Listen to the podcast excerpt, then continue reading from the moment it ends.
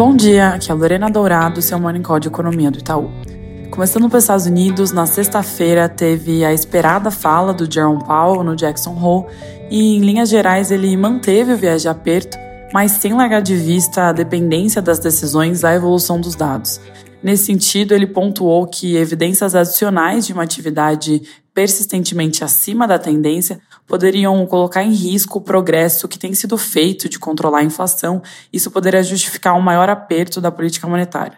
Embora a gente não veja nenhuma urgência, nem no discurso, nem nos dados para o Fed subir juros já na reunião de setembro, Continuamos a esperar um crescimento do PIB acima do consenso por lá, em 2,1% nesse ano e 0,8% no ano que vem, e os dados de atividade que vão sair nessa semana devem fortalecer essa ideia e mostrar uma resiliência adicional, o que acaba aumentando as chances de uma alta no final de novembro. Portanto, é importante ficar de olho no que o BAR do Fed fala hoje à tarde e também no dado de manufatura do Dallas Fed que sai pela manhã.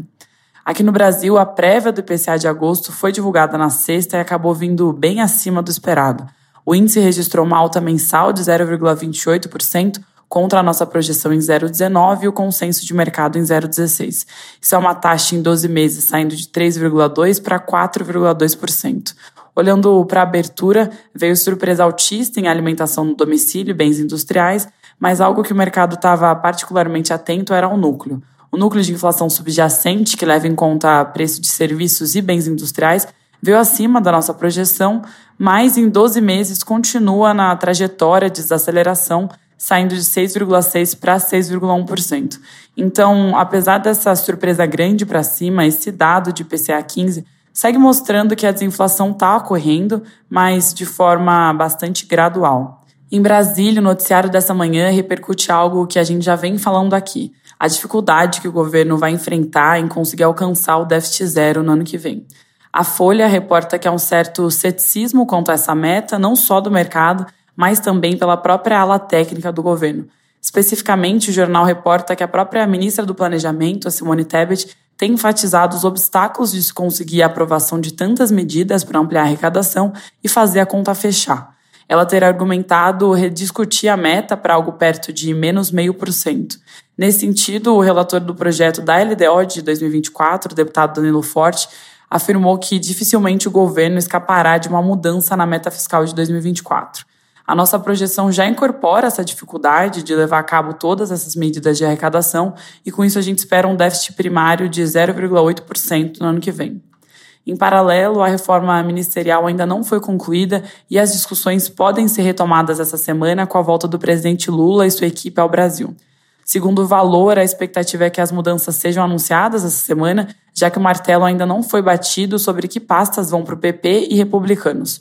O jornal reporta a possibilidade do Ministério do Desenvolvimento Social ser rachado e uma parte entregue ao PP, além da Caixa Econômica Federal também ser ocupada por alguém do partido. Para os republicanos, há a chance de ficarem com o Ministério de Ciência, Tecnologia e Inovação ou com o Ministério de Portos e Aeroportos. Mas, mesmo se isso realmente andar essa semana, há outra insatisfação crescendo no Congresso a questão da lentidão na liberação das emendas.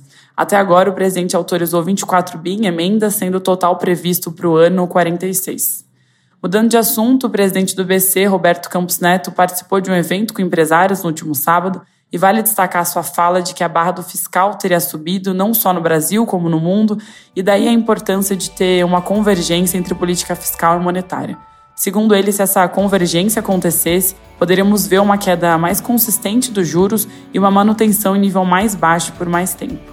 Indo para a agenda de dados, hoje tem divulgação das estatísticas monetárias e de créditos pelo BC e, como de costume, a pesquisa de expectativas Focus. É isso por hoje, bom dia e boa semana.